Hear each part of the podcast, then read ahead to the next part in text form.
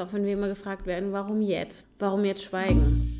Es ist natürlich mehr Arbeit, die eigene Gesellschaft, das eigene Weltbild zu hinterfragen, Strukturen, Hierarchien, als einfach mitzuschwimmen und zu schauen, dass ich mich auf die Seite von ein paar Platzhirschen und Silberrücken schlage, um dann in deren Schatten halt dann auch vielleicht ein angenehmes Leben zu führen.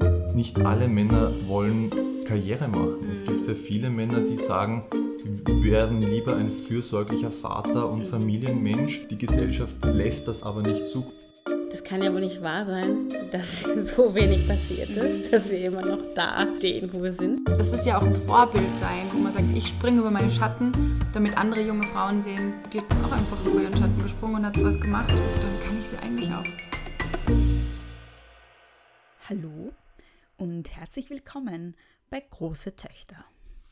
Zu Beginn möchte ich mich wie jedes Mal bei meinen neuen Unterstützerinnen und Unterstützern bedanken, dieses Mal sind das Antonia, Andrea und Eva. Vielen lieben Dank euch. Wenn ihr große Töchter auch unterstützen wollt, dann könnt ihr das mit einem kleinen monatlichen Beitrag tun und zwar auf steadyhq.com slash große Töchter Podcast mit zwei S und UE.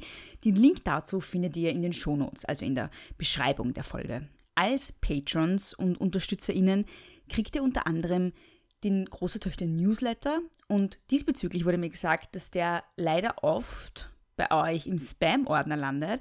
Also würde ich euch bitten, ab und zu den Spam-Ordner zu checken und den Große Töchter Newsletter als Nicht-Spam zu markieren, damit er in Zukunft im Posteingang landet statt im Spam-Ordner. Ich möchte euch zusätzlich noch darauf hinweisen, dass an dem Tag, an dem die Folge veröffentlicht wird, morgen, also am 28. März, am Donnerstag der FEM-Kongress in Wien startet. Der wird von der ÖH der Uni Wien veranstaltet. Und am Abend des 28. ist eine Podiumsdiskussion, wo der heutige Gast auch mitdiskutieren wird, nämlich Sigrid Maurer. Und das bringt mich auch gleich zur heutigen Folge. Wie gesagt, heute ist Sigi Maurer zu Gast. Und falls ihr mir auf Instagram folgt, dann habt ihr vermutlich, hoffentlich mitgekriegt, dass ich euch auch immer um Fragen bitte. Also um HörerInnen-Fragen für meine Gäste. Und leider war es diesmal so, dass nach dem Interview noch einige sehr gute Fragen eingetrudelt sind, die ich nicht fragen konnte. Deshalb habe ich mich jetzt dazu entschlossen, die Fragen an meinen zukünftigen Gast immer an einem bestimmten Tag zu stellen. Und auch da hat dann eine Instagram-Umfrage zum Ergebnis gehabt, dass das der Sonntag sein wird. Also immer am Sonntag äh, den Instagram-Account von Große Töchter checken. Da könnt ihr dann Fragen stellen für meine Gäste. In der heutigen Folge habe ich mich mit Sigi Maurer über Gewalt gegen Frauen unterhalten, off und online.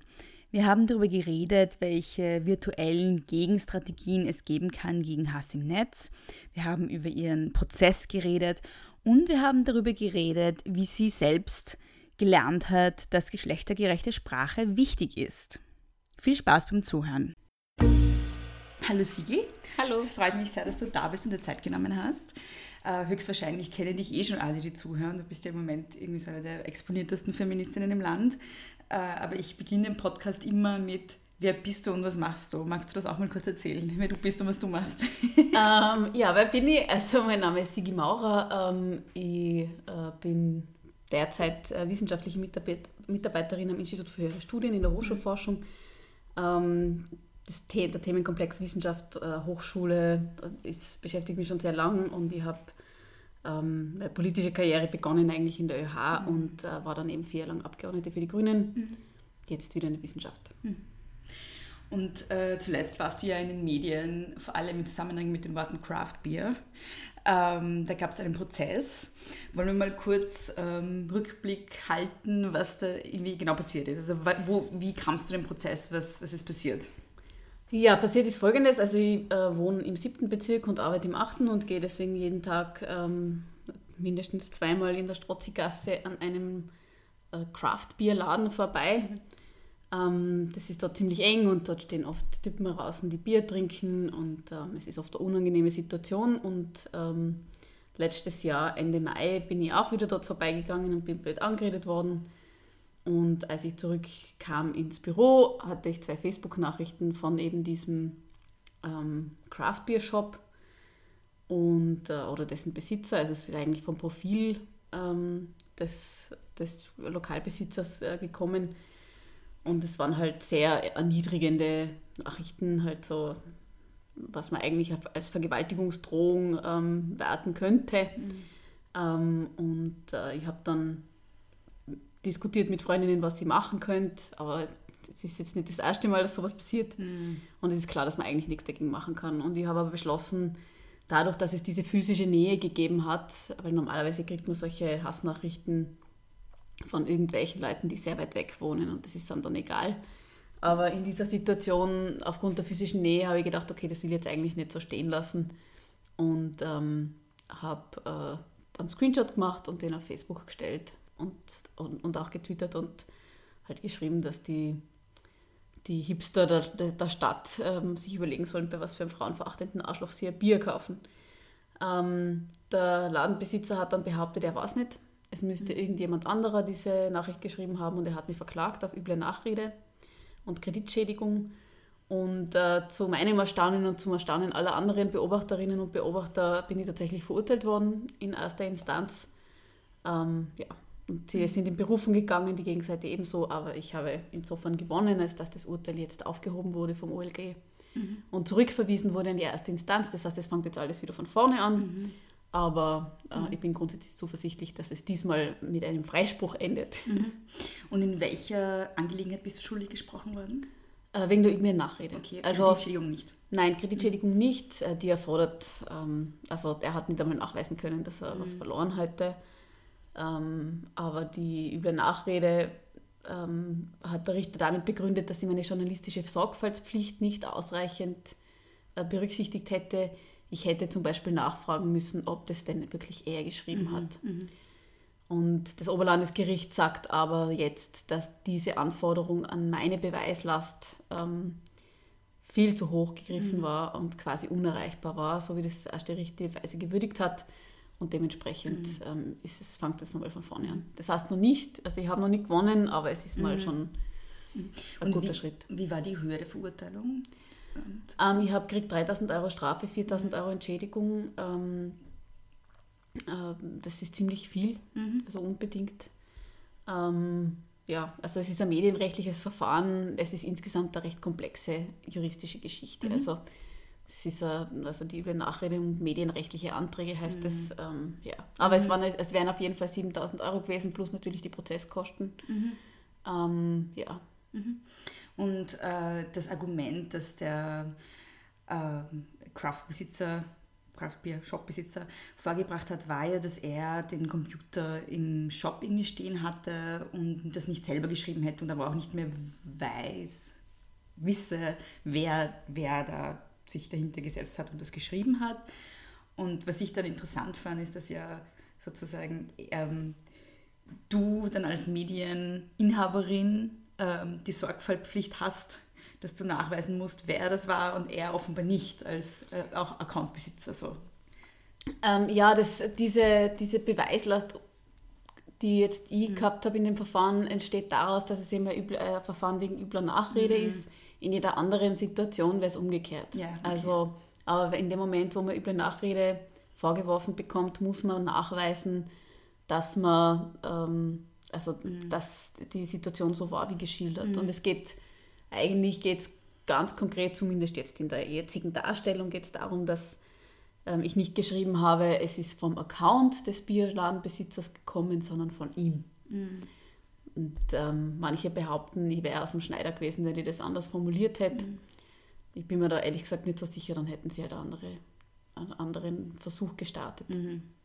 Du hast ja sozusagen das große Glück und gleichzeitig das große Pech, dass du eine sehr exponierte Person bist, dass du vermutlich ein großes Netzwerk hast und deshalb solche Sachen auch einerseits öffentlich machen kannst und dann auch sozusagen mutig so einen Prozess durchkämpfen kannst, auch für alle anderen so quasi.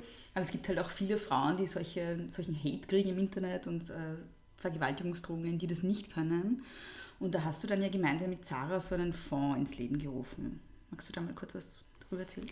Ja, also wir haben dann, also die Empörung war ja schon äh, im Mai und Juni, nachdem diese Geschichte passiert ist, äh, extrem groß und es haben schon damals ganz viele Leute geschrieben, sie wollen unbedingt spenden. Mhm. Und ich war mir aber damals, ich war damals noch siegessicher und habe mir gedacht, ach, das Geld brauche ich nicht und ich will ja nichts einsammeln, mhm. ähm, bevor ein nicht äh, Ergebnis von dem Prozess da ist. Und nachdem ich dann verurteilt worden bin und nachdem vor allem auch klar worden ist, in was, von welchen Höhen, von welchen Geldbeträgen wir da reden, ähm, habe ich dann beschlossen, gemeinsam mit Zara, das ist der, der Verein für Zivil, Zivilcourage und Antirassismusarbeit, die im Auftrag des Bundeskanzleramts die Beratungsstelle gegen Hass im Netz äh, betreiben. Da haben wir einen Fonds eingerichtet ähm, und zum Spenden aufgerufen. Und äh, das war extrem arg, weil innerhalb von zwei mhm. Tagen, also innerhalb von 38 Stunden, waren die 100.000 Euro voll.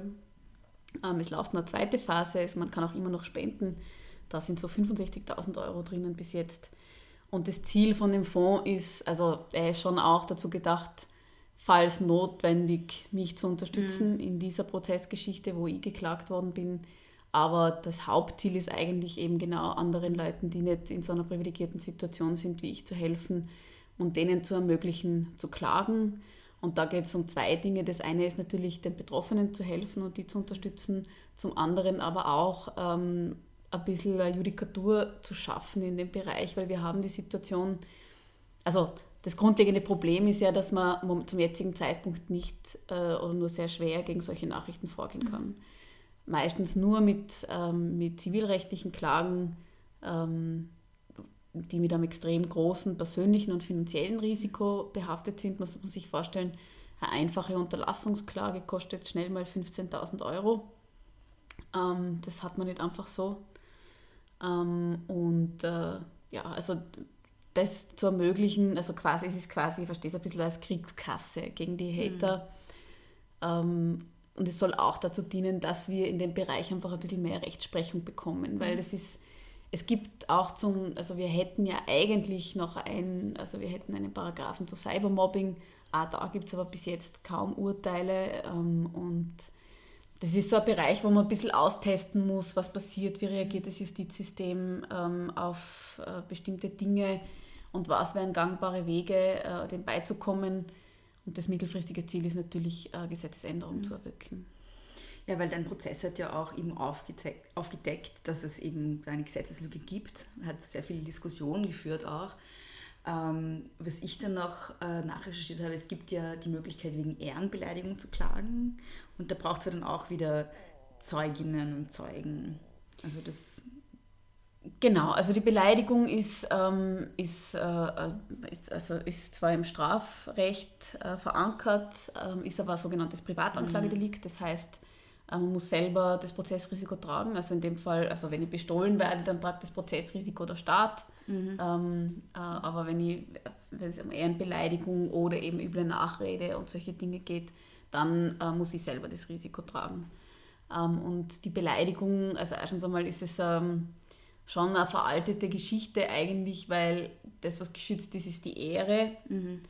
Also im Gegensatz zur Würde. Also es ist geschützt, dass andere schlecht über einen denken könnten, aber nicht, dass man in seiner Würde verletzt wird sondern eben nur in der Ehre. Und ähm, die Ehrbeleidigung erfordert ähm, äh, Öffentlichkeit ähm, mhm. und Zeuginnen. Das vor allem deshalb, weil es darum geht, dass bewiesen werden kann, dass eine Person was gesagt hat. Also wenn ich jetzt ähm, irgendwie vor einem Saal vor 200 Leuten jemanden ärgstens beschimpfe, dann ähm, kann das äh, Ehrbeleidigung darstellen. Ähm, es ist aber, also in der Rechtslogik ist es unlogisch, dass dann äh, Facebook-Nachrichten, die ja dokumentiert sind. Also da ist der mhm. Beweis ja quasi verschriftlicht, ähm, dass das nicht drunter fällt. Ähm, ja, also in, in, anderen Ländern, in Deutschland zum Beispiel, ist es, ist es offen. Also da geht auch die Beleidigung, kann man die Beleidigung auch einklagen, wenn sie nur zwei Personen betrifft. Mhm. Ähm, ja. Es hatte dann die Regierung auch einen Gewaltgipfel gemacht, äh, auch anlässlich deines Falles eigentlich, wo es auch um Hass im Netz ging. Und eines der Ergebnisse war dann, dass sie eine Klarnamenpflicht wollen. Wie stehst du dazu? Findest du das sinnvoll? Ähm, ja, also es ist, also wir haben ähm, bevor, also bevor der Gipfel war, ähm, das gehört, dass sie eben eine Klarnamenpflicht äh, haben wollen.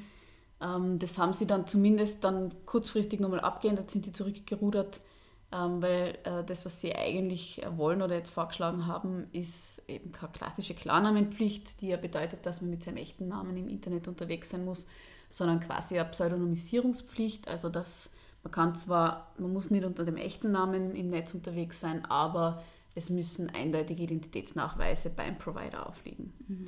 Ähm, das, oder bei der Plattform. Also das heißt, zum Beispiel Facebook, Twitter oder aber auch das Standardforum müssten Identitätsnachweise sammeln. Also mhm. Sozialversicherungsnummer, Handynummer, Passkopien, was auch immer. Ähm, und äh, wenn irgendwas vorfällt, diese Daten an die Behörden herausgeben. Mhm. Und das ist aus mehreren Gründen völlig absurd. Es fängt damit an, dass 90 Prozent aller Hasspostings ähm, von Klarnamen-Accounts kommen. Also das Problem ist ja nicht die Anonymität. Auch in meinem Fall war mhm. nie die Anonymität der Problem ähm, sondern dass es eben keine rechtliche Möglichkeit gibt, dagegen vorzugehen. Auch in den Fällen, wo es, wo es anonyme Accounts betrifft, ist es selbstverständlich auch jetzt schon so, dass ähm, wenn es strafrechtlich relevant ist, die Provider die IP-Adresse herausgeben müssen. Da haben wir nur das Problem, dass die haben eine Speicherpflicht von drei Monaten und da ist es oft so, dass die Justiz zu langsam ist. Mhm. Also dass die zu einem Zeitpunkt erst die IP-Adressen anfordert, wo die schon wieder gelöscht sind. Ähm, aber grundsätzlich ist es natürlich möglich, weil die Regierung begründet es auch so, dass man äh, das quasi das Recht auch im Netz gilt. Ja, natürlich gilt es auch im Netz und natürlich ist es auch jetzt so, dass im Fall von Straftaten die Leute verfolgbar sind. Ähm, äh, und ein weiterer Punkt ist, ähm, dass sowas schon ausprobiert worden ist, nämlich in Südkorea. Die haben 2009 ein solches Gesetz mhm. eingeführt. Ähm, dort musste man quasi sowas wie eine Sozialversicherungsnummer hinterlegen und das hatte zur Folge erstens, dass sich die Hasspostings zwar ein bisschen verändert haben, aber in Summe haben sie überhaupt nicht abgenommen. Ähm, aber dafür sind die Daten, die höchstpersönlichen Daten von 30 Millionen Südkoreanerinnen und Koreanern am Identitätsmarkt gelandet. Und das mhm. südkoreanische Verfassungsgericht hat das Gesetz auch dann aufgehoben. Mhm. Also volle Bauchlandung, mhm. absolut sinnloses Gesetz. Das, worum es der Regierung da eigentlich geht, ist ziemlich durchsichtig es ist sehr klar, dass weder Facebook noch Twitter noch sonst irgendeine der großen Plattformen mit bestehenden Accounts jetzt plötzlich hergehen wird und sagen wird, oh Beatrice Frasel, bitte laden Sie uns Ihre Passkopie mhm. hoch ähm, äh, oder geben Sie uns eine Sozialversicherungsnummer, sonst dürfen Sie Ihren Account nicht weiter nutzen. Das wird garantiert nicht passieren. Das ist vom bürokratischen Aufwand her äh, und auch sonst einfach undurchführbar. Das, dazu wird man sie nicht zwingen können. Ähm, das heißt, für, für die internationalen Plattformen wird es ohnehin wieder irgendeine ja, ja. Sonderregelung geben. Ähm, aber das, worauf sie eigentlich abzielen, ist, die, ist das Zumachen vom Standardforum. Tatsächlich? Genau. Also das, okay. das, der Standard ähm, finanziert sich zum allergrößten oder zum sehr großen Teil mhm. ähm, über die Werbung auf seiner ähm, mhm. Online-Plattform und der Standard hat, also das Facebook-Forum ist die größte solche Community im deutschsprachigen Raum mhm. und dementsprechend natürlich sehr viel wert, ja, weil es mhm. viel Traffic ist. Und ähm, das ist einigen Leuten schon lange Dorn im Auge, den Mucher und Fellners und so mhm. weiter. Und ähm, der Standard an sich ist der Regierung auch ein Dorn im Auge. Mhm. Und dementsprechend ähm, geht es darum, den Standard, also es wäre halt praktisch, denen die Finanzierung quasi damit zu cutten. Mhm. Ähm, genau, und der Standard könnte sich nicht wehren. Das ist, der ist Österreich passiert. Ähm, und äh, also während, also ich bin mal, Twitter und Facebook würden sich so einer nationalen Rechtsprechung sicher nicht mhm. beugen, mhm. aber der Standard könnte nicht aus. Mhm. Und dementsprechend ähm, ist es halt ziemlich durchsichtig, das ganze Unterfangen. Und noch ein letzter Punkt, ähm, es wäre zudem auch nur extrem problematisch, wenn man genau diesen großen Internetgiganten auch noch diese extrem hochsensiblen Daten geben mhm. würde. Mhm. Also wir haben ja jetzt schon die Situation, dass die extrem viel Daten sammeln, mhm. Aber die müssten dann agieren eigentlich wie eine Behörde, weil sie mhm. müssten ja auch die Identitäten in irgendeiner Weise nachprüfen oder prüfen, ob das keine Fälschungen sind und so weiter. Und das ähm, also ist halt die für eine ganz, ganz schlechte Idee. Mhm. Und sie hilft vor allem den Betroffenen nicht. Also den Betroffenen hilft das alles überhaupt nichts. Ähm, es macht, wenn dann auch noch ihr Leben schwieriger, mhm. weil es ja gerade oft marginalisierte Gruppen sind, für die es ganz besonders wichtig ist, anonym im Netz mhm. unterwegs sein zu können. Und die da auch eine Ausdrucks-, also eine, eine Plattform finden, um Sachen zum Ausdruck zu bringen auch. Genau. Ähm, was würdest du sinnvoll finden? Ähm, also das, was mir am wichtigsten ist, dass es eine rechtliche Möglichkeit gibt für Betroffene von Hass im Netz, ähm, sich schnell ähm, möglichst äh, unkompliziert und vor allem ohne persönliches und finanzielles Risiko wehren zu können. Das bedeutet, wir bräuchten eine Gesetzesänderung, die solche Nachrichten unter Strafe stellt. Ähm, wie man das genau löst, da gibt es mehrere Möglichkeiten. Also es gibt Möglichkeiten, das ins Strafrecht zu packen, es gibt Möglichkeiten, das ins Verwaltungsrecht zu packen. Ähm, es gäbe die Möglichkeit, ähm, die bereits vorhandenen Instrumente, Unterlassung und solche Dinge mhm. auszubauen und dafür zu sorgen, dass eben in solchen konkreten Fällen der Staat die Kosten übernimmt. Mhm. Ähm, sowas müsste man machen. Mhm. Also, aber das, das Zentrale ist, dass es vor allem für die betroffenen Frauen oder also für alle Betroffenen, es sind ja nicht nur Frauen betroffen, dass es eine Möglichkeit gibt, sich dagegen rechtlich zu wehren. Mhm. Und dass eben nicht notwendig ist, solche Stunts wie das, was ich gemacht habe. Ja. Wobei ich gedacht habe, ich bin safe, weil ich habe dem Craft äh, Ladenbesitz, Craftbeer-Ladenbesitzer ja keine Straftat unterstellt. Mm. Und damit hätte ich gedacht, das muss, also ja, für mich war das so wie eine Restaurantbewertung. Mm. Tja, man lernt dazu. Es ist ja auch voll aufgegangen auf Facebook und Twitter. Also es haben so viele Leute retweetet und repostet. Also hat dich das überrascht, dass so viel. Ja. Ja, es hat mich schon sehr überrascht. Ich habe mir gedacht, es wird halt so in der feministischen Bubble ein bisschen ja. diskutiert, weil es ist ja nicht das erste Mal, dass man solche Nachrichten mhm. teilt oder Screenshots davon. Ähm, ich glaube, es sind zwei Aspekte gewesen, warum das so extrem explodiert ist. Das eine ist, dass schon, und das ist die Rückmeldung, die ich von ganz, ganz vielen bekommen habe, ähm, denen war einfach nicht bewusst, was Frauen im Netz da und abkriegen.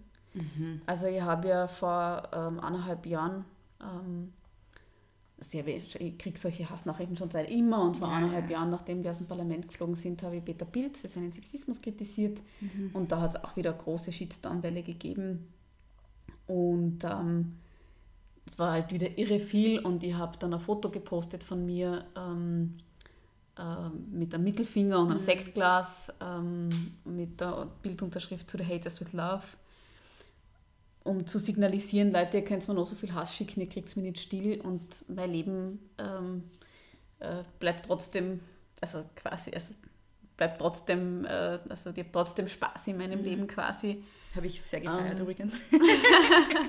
ja, es haben sehr viele sehr gefeiert, aber es haben noch viel mehr, ja, das ähm, ich. Äh, sehr viel gehasst dafür. Also ja. die Kronenzeitung hat eine mhm. Kampagne draus gemacht. Ähm, wo sie behauptet hat, äh, ich hätte mich damit aus dem Parlament äh, verabschiedet und der, der Stinkefinger wäre an die Wählerinnen gerichtet gewesen.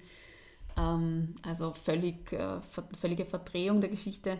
Aber was, warum ich das erzähle, ist, es war recht interessant, weil viele Leute, die mich damals kritisiert haben für dieses Foto, die sind dann nach dieser Craft Beer Shop Geschichte gekommen und gesagt, jetzt verstehen sie erst, worum es da eigentlich okay. geht. Das ist witzig. Ja. Also es, ähm, und ich glaube, dass die das einfach so ungeschwärzt einfach reinhauen und mhm. ähm, das einfach so direkt ähm, ja, äh, zu verbreiten, hat vielen die Augen geöffnet und mhm. dafür sensibilisiert, was das eigentlich heißt. Also das ist eine Rückmeldung, die ich sehr oft kriege. Das ist sehr cool. Ja. also ich meine, das ist eine, eine der guten Folgen daraus, oder? Ich mein. Ja, auf jeden Fall. Ich meine, wir haben viel diskutiert, auch die Redaktionen, die, das, die darüber berichtet haben, haben viel darüber diskutiert, ob man die Nachrichten nochmal drucken soll oder nicht. Mhm.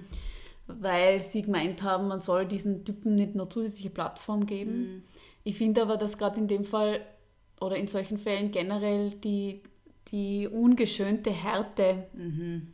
ähm, auch was zum Verstehen beiträgt. Äh, und dementsprechend glaube ich, dass das in dem Fall in so, in so einem Fall richtig ist. Mhm. Es wäre jetzt was anderes, finde ich, wenn es jetzt äh, um Hetze gegen Migrantinnen gehen würde oder so. Mhm. Da finde ich, ist, es, ist man tatsächlich sehr nah an der Reproduktion mhm. ähm, dran mhm. und, ähm, und beteiligt sich am Verbreiten von der Hassrede. Aber in dem Fall, wo, jetzt, wo ich sehr persönlich attackiert worden bin und so, ähm, mhm. habe ich nicht das Gefühl, dass das ähm, die diesen Effekt hat, dass es in irgendeiner Weise legitimierend wirkt oder, oder verbreitend. Ähm. Mhm.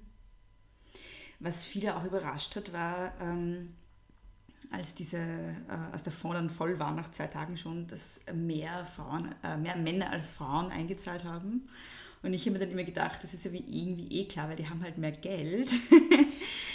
Wie ja. du es dir? Naja, also ähm, sie verdienen besser, ja, mhm. aber ähm, sie haben weniger gespendet als die Frauen. Also der Anteil der Männer. Echt? Ja, ja. Ich habe mir gedacht, okay. Nein, nein, der Anteil, also zwei Drittel der Spender und Spenderinnen waren Männer, Mhm.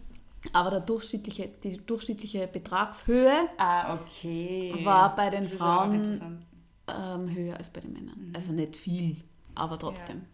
Also es, äh, also Ja. es liegt nicht am höheren Einkommen. Ich glaube, es, Mhm. ich glaube, es liegt vor allem daran, dass es, ähm, dass es wirklich sehr viele extrem empörend gefunden haben. Mhm. Es gibt tatsächlich auch niemanden, der sich, der dieses, der diese Nachrichten verteidigt ähm, oder Ja. gut heißt. Also auch der Anwalt des Klägers, äh, ähm, Adrian Holländer, betont, dass es ganz furchtbare Nachrichten sind. Und das ist damit auch relativ, ähm, relativ leicht, ähm, sich da zu solidarisieren, was nun lange nicht heißt, dass man spendet. Ähm, aber also ich sehe es grundsätzlich als sehr positiven Schritt, weil das heißt mal, äh, wir haben viele Männer in unsere Ecke geho- geholt quasi und ähm, die haben sich solidarisch erklärt. Natürlich ist also das ein Schritt, äh, es müssen noch viele folgen, damit sich wirklich was ändert. Ja. Mhm. Was ich mir dann auch noch gedacht habe, ist, äh, und das ist mir in der MeToo-Debatte, wo dein Fall ja irgendwie auch so eingereiht wurde ein bisschen, weil es ist auch zeitgleich passiert, ähm, sehr stark aufgefallen, dass es so bei vielen Männern sowas ausgelöst hat in Richtung, mh, ja, ich bin ja eh auch gegen Gewalt gegen Frauen, ich bin ja sozusagen einer der guten Männer und überhaupt nicht zur Reflexion des eigenen Verhaltens geführt hat, sondern eher zu so einem Othering, so, ich gehöre zu den Guten. Ja, genau. Das ist auch was, was ich in den Nachrichten die ich bekommen habe. Also es waren ja nicht nur zwei Drittel der Spender, sondern es waren auch ähm, zwei Drittel aller Nachrichten, die ich auf Facebook bekommen habe. Also ich habe da wirklich mal mitgestrichelt einen Abend lang, dann habe ich es irgendwann wieder lassen, aber es war, es hat, es ist Ja. so geblieben. Ähm, es waren ja extrem viele Nachrichten auch, die ich gekriegt habe. Und ähm, da kann man schon auch viele Dinge beobachten. Also es ist relativ leicht, dieses, dieses Hassposting scheiße zu finden, aber wie viele dann geschrieben haben, oh, dieses, dieses Posting ist so ein Wahnsinn und volle Solidarität und übrigens ihr Hintern ist überhaupt gar nicht fett. Ja. Ähm, wo man sich so denkt, ja, ähm, danke, aber da wurscht. wurde ein Teil nicht verstanden. Ja. Oder auch Leute, die gespendet haben und dann gefunden haben, sie haben jetzt Anrecht, mir auf einen Kaffee Mhm. zu treffen.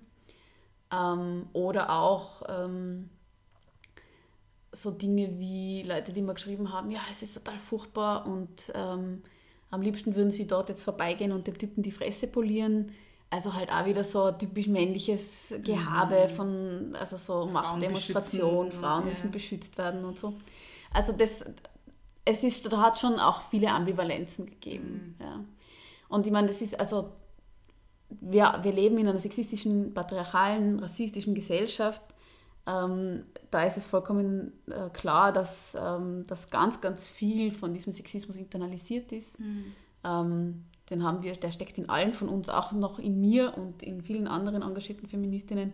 Die grundsätzliche Frage ist halt, wie man damit umgeht. Und wenn man dann den Hinweis kriegt, Entschuldigung, aber es ist einfach grundsätzlich nicht angebracht, einen Kommentar zu einem Frauenkörper abzugeben, ähm, ungefragterweise, ähm, wenn man nicht, in, also wenn das jetzt nicht gerade die eigene Freundin betrifft oder so, da kann man auch noch drüber Ja. diskutieren, ob es in der Situation angebracht ist, aber das ist wohl was, was auf zwischenmenschlicher Ebene auszumachen ist.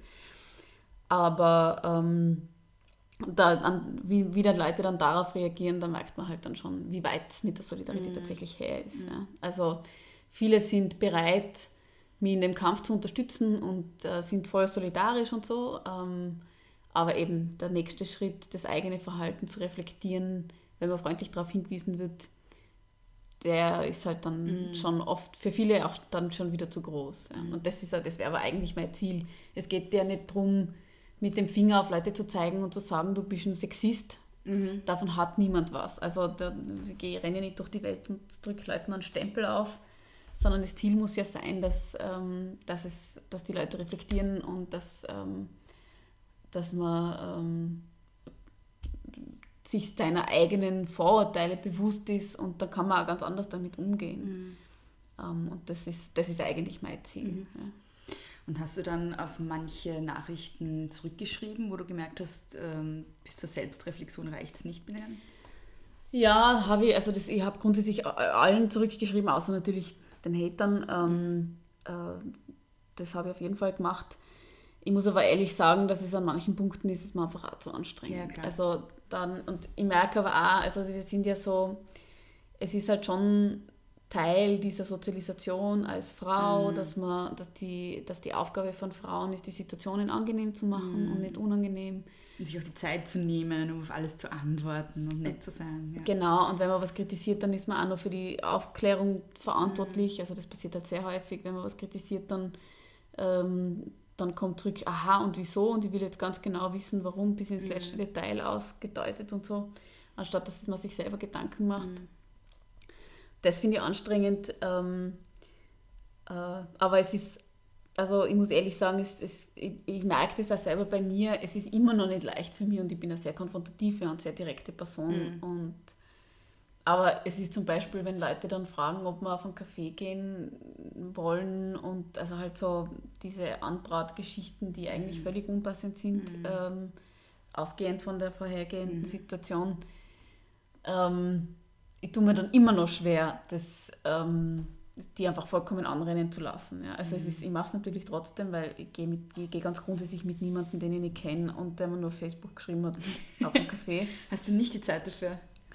ähm, ich hab, weder habe ich die Zeit noch das Interesse, Ja. noch, ähm, also ich finde es auch ein bisschen gefährlich manchmal. voll. also, ja. ähm, und äh, ja, also da merke ich halt selber, wie, wie sehr das auch noch in, in mir steckt, ähm, das, die Situation nicht unangenehm werden zu lassen. Ja. Und da ist es halt dann manchmal auch so, dass die, also es ist ja nicht, ähm, ich sage nicht auf jedes Kompliment, das mir auf der Straße gemacht wird, ähm, reflektier mal, äh, also es ist, einfach, es ist einfach zu viel Arbeit an, an einem bestimmten Punkt. Ja.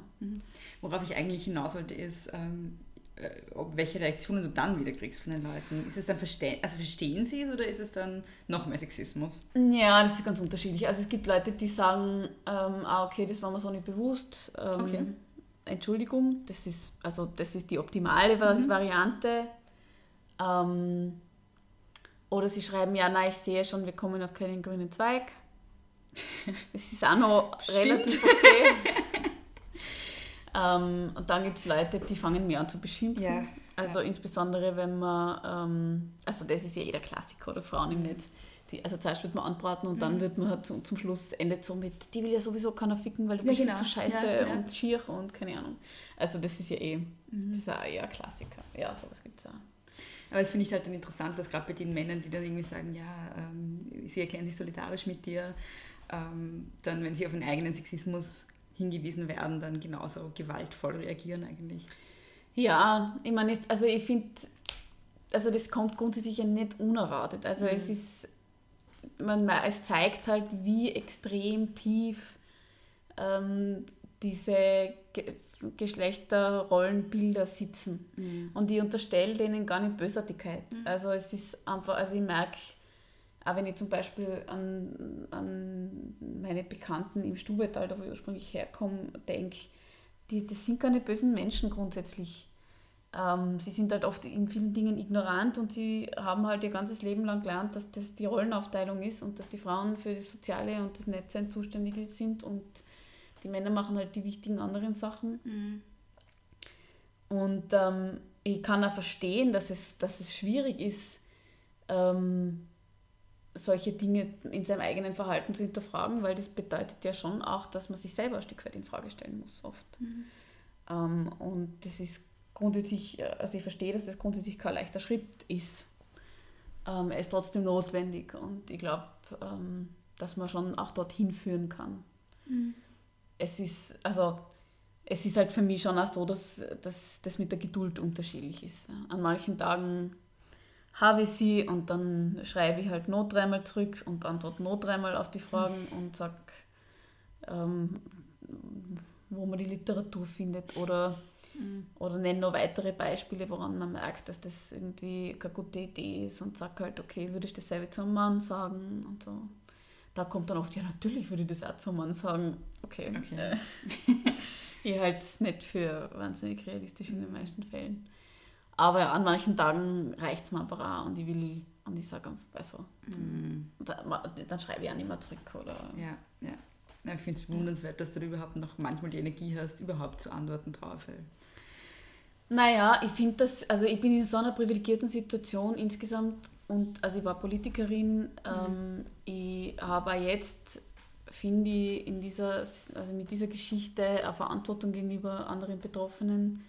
Und ich fühle mich schon auch, ähm, also ich habe jetzt so viel Zuspruch und Zustimmung und Unterstützung bekommen, dass ich schon auch das Gefühl habe, ich trage ein bisschen eine Verantwortung oder ich fühle mich zumindest verantwortlich, ähm, behutsam mit diesem, mit diesem großen Geschenk, diesem, diesem großen Zuspruch, dieser großen mhm. Unterstützung umzugehen.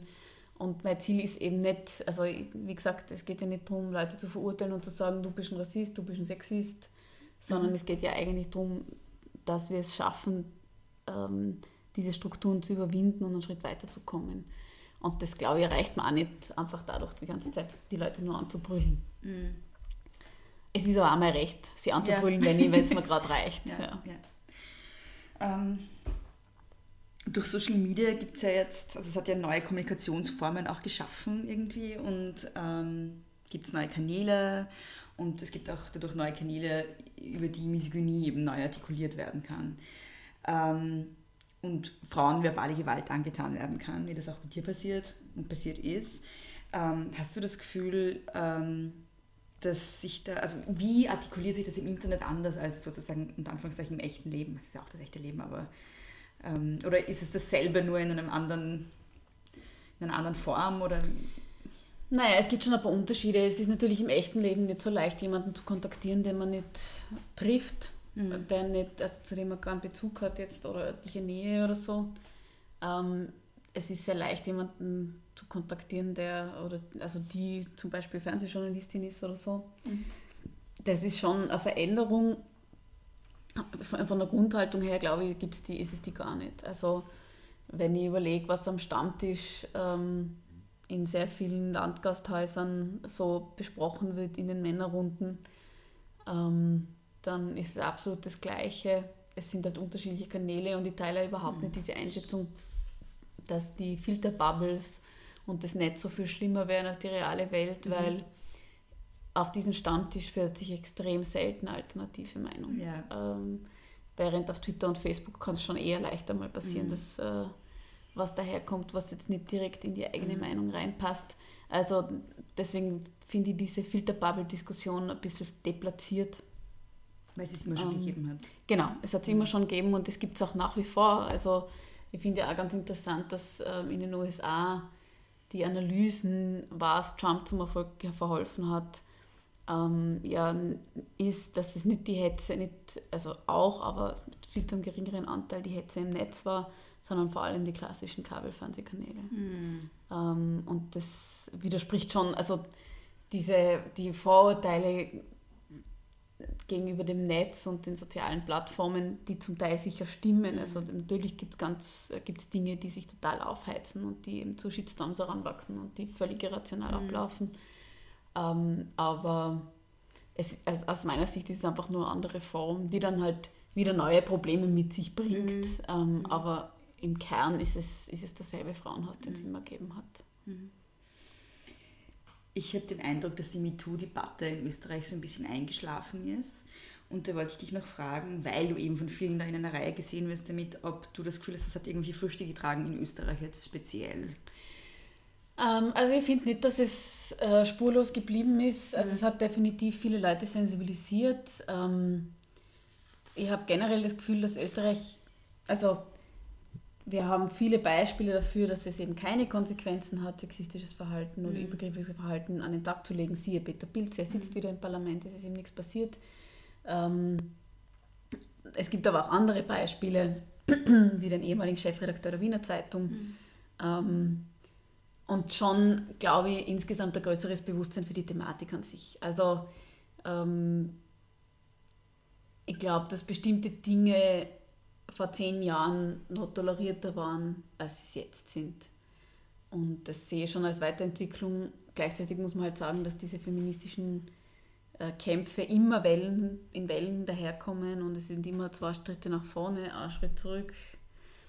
Ähm, und es ist extrem anstrengend und man muss vor allem, man kann nie aufhören zu kämpfen, mhm. man muss immer weiter kämpfen. Ähm, aber ich würde jetzt nicht sagen, dass es erfolglos geblieben ist. Mhm. Gewalt gegen Frauen ist in den letzten Monaten auf vielen Ebenen ein Thema gewesen. Das eine war eben die ganze Geschichte mit Hass im Netz, MeToo und ähm, vor allem Anfang des Jahres, wir sind ja noch Anfang des Jahres, aber so Ende 2018, zu Beginn 2019 war halt äh, das große Thema ähm, Tötungen von Frauen. Äh, und ähm, von Seiten der Regierung und von Seiten Rechtskonservativen wurde das sehr in Zusammenhang gebracht mit den Themen Migration und Asyl. Und äh, ja, da wollte ich einfach auch noch deine Meinung dazu erfragen und auch fragen, warum glaubst du, ist das in diesen Fällen jetzt oder, oder warum ist das so gehäuft, ist so gehäuft ähm, auch häusliche Gewalt gegen Frauen, äh, Beziehungsgewalt gegen Frauen in, bis zur Tötung eskaliert in den letzten Monaten? Also ich glaube ganz grundsätzlich, also was mir in der ganzen Debatte insgesamt ein bisschen stört, äh, auch als Sozialwissenschaftlerin, mhm. ähm, ist äh, die, die Deutung dieser Statistiken. Also mhm. es ist natürlich, jeder einzelne Mord ist zu viel Mhm. Das äh, steht, glaube ich, sowieso völlig außer Frage. Ähm, aber die, also es fängt schon damit an, dass es ja, dass man seriöserweise versuchte Tötungsdelikte und, und, und vollendete mhm. ähm, in die Diskussion mit einbeziehen muss, weil halt die, die Frage, ob es gelingt, die Frau tatsächlich zu töten mhm. oder nicht, von anderen Rahmenbedingungen abhängen kann. Also wie schnell ist die Rettung da ähm, mhm. und solche Dinge. Mhm. Ähm, deswegen finde ich, muss man, die, muss man insgesamt alle Mordversuche mhm. ähm, berücksichtigen ähm, oder alle Fälle von schwerer Gewalt. Ähm, und wenn man sich dann die, die Langzeitstatistik anschaut, dann da gibt es halt immer wieder mal Ausreißer. Also ich sehe das jetzt nicht so, dass die mhm. absolute Häufung da ist. Mhm. Ähm, was uns die Geschichte aber schon zeigt, ist, also die meisten von diesen Tätern waren bereits Polizei bekannt und es hätte bereits zu einem früheren Zeitpunkt Möglichkeiten gegeben, gegen sie einzuschreiten und, und die Taten zu verhindern. Ähm, und äh, da sehe ich schon ein großes Problem, weil ähm, die Regierung die Marek-Konferenzen abgeschafft hat. Mhm. Ähm, das sind diese Konferenzen, wo die NGOs, ähm, die Frauenschutzeinrichtungen mit der Polizei ähm, zusammengearbeitet haben. Ähm, ja, also das ist definitiv ein Problem.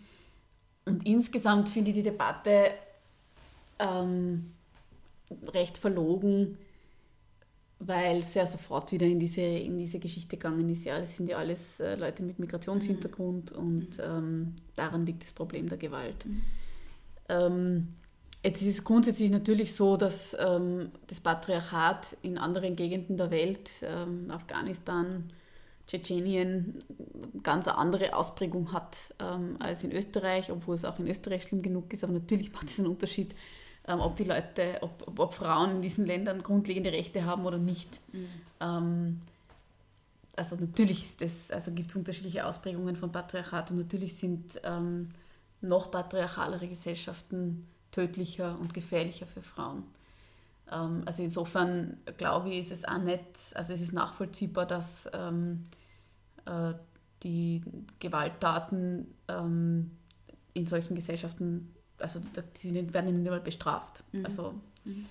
Ähm, gleichzeitig äh, muss man auch sagen, dass äh, gerade das Anzeigen von, von Gewalt ja ein Beweis der Integration ist quasi, mhm. ähm, weil Frauen sich trauen, sich scheiden zu lassen, ins Frauenhaus zu gehen, sich zu wehren und so weiter. Das ist eigentlich ein ziemlich großer Schritt und eigentlich eine sehr gute Nachricht. Mhm.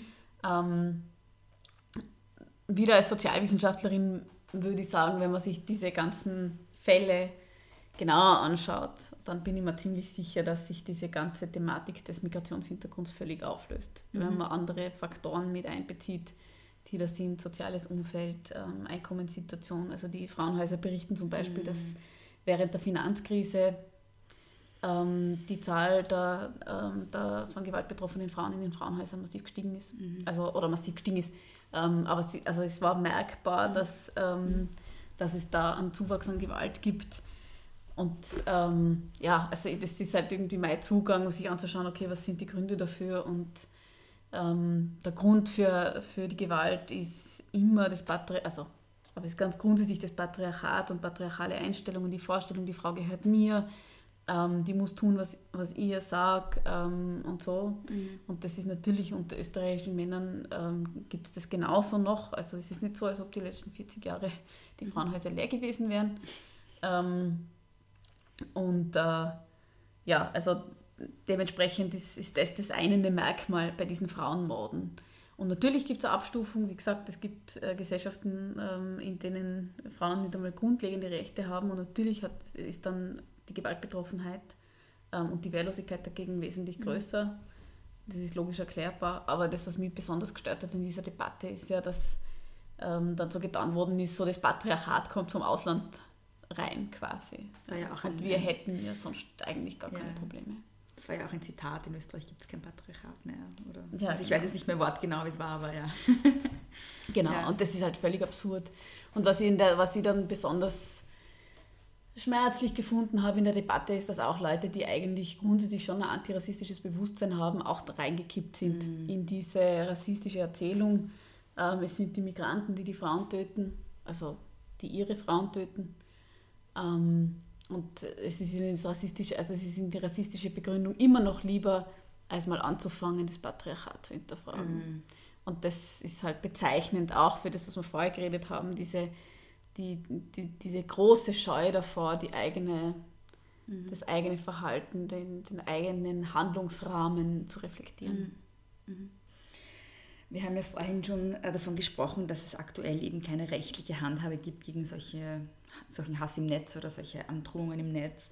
Ähm, wenn man rechtlich nicht vorgehen kann und dann auch noch bestraft wird dafür, wenn man irgendwas veröffentlicht, ähm, was, glaub, also was, sind, was hat man für Möglichkeiten, sich zu Wehr setzen? Gibt es irgendwelche virtuellen Gegenstrategien? Was kann man tun, wenn man sowas abkriegt?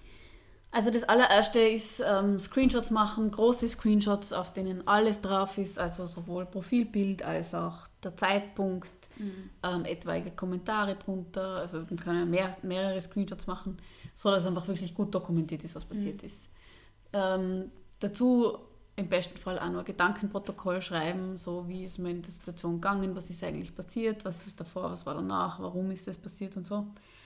Und wenn man das mal dokumentiert hat, dann kann man eh mal sich zurücknehmen und äh, durchatmen und sich überlegen, ob oder was man tun will mit der Situation. Ähm, wichtig ist grundsätzlich immer alles an Zara melden. Das heißt mhm. noch nicht, dass man was dagegen tun muss, aber man kann auf jeden Fall mal melden, dass es passiert ist. Mhm. Dafür ist die Meldestelle da. Mhm. Ähm, das Zweite ist natürlich auch, natürlich sich bei Zara zur Beratung zu melden und beraten zu lassen, was man tun kann. Mhm. Gibt es eine rechtliche Möglichkeit und die haben auch, ähm, also jetzt gibt es auch den Rechtshilfefonds, das heißt, mhm. es ist auch Geld da, dass man tatsächlich klagen könnte. Zum anderen hat Sarah natürlich auch die Expertise, welche anderen Strategien man anwenden kann. Es kann in bestimmten Situationen das Beste sein, das Ding einfach zu löschen und ähm, mm. die Person zu blocken und das war's. Mm. Ähm, es kann in anderen Situationen eine gute Strategie sein, sich Verbündete zu holen, die dann auch darunter kommentieren. Mm. Ähm, es kann die Klage eine Möglichkeit sein. -hmm. Ähm, das würde ich sagen, hängt von den jeweiligen Wünschen der Betroffenen ab. -hmm.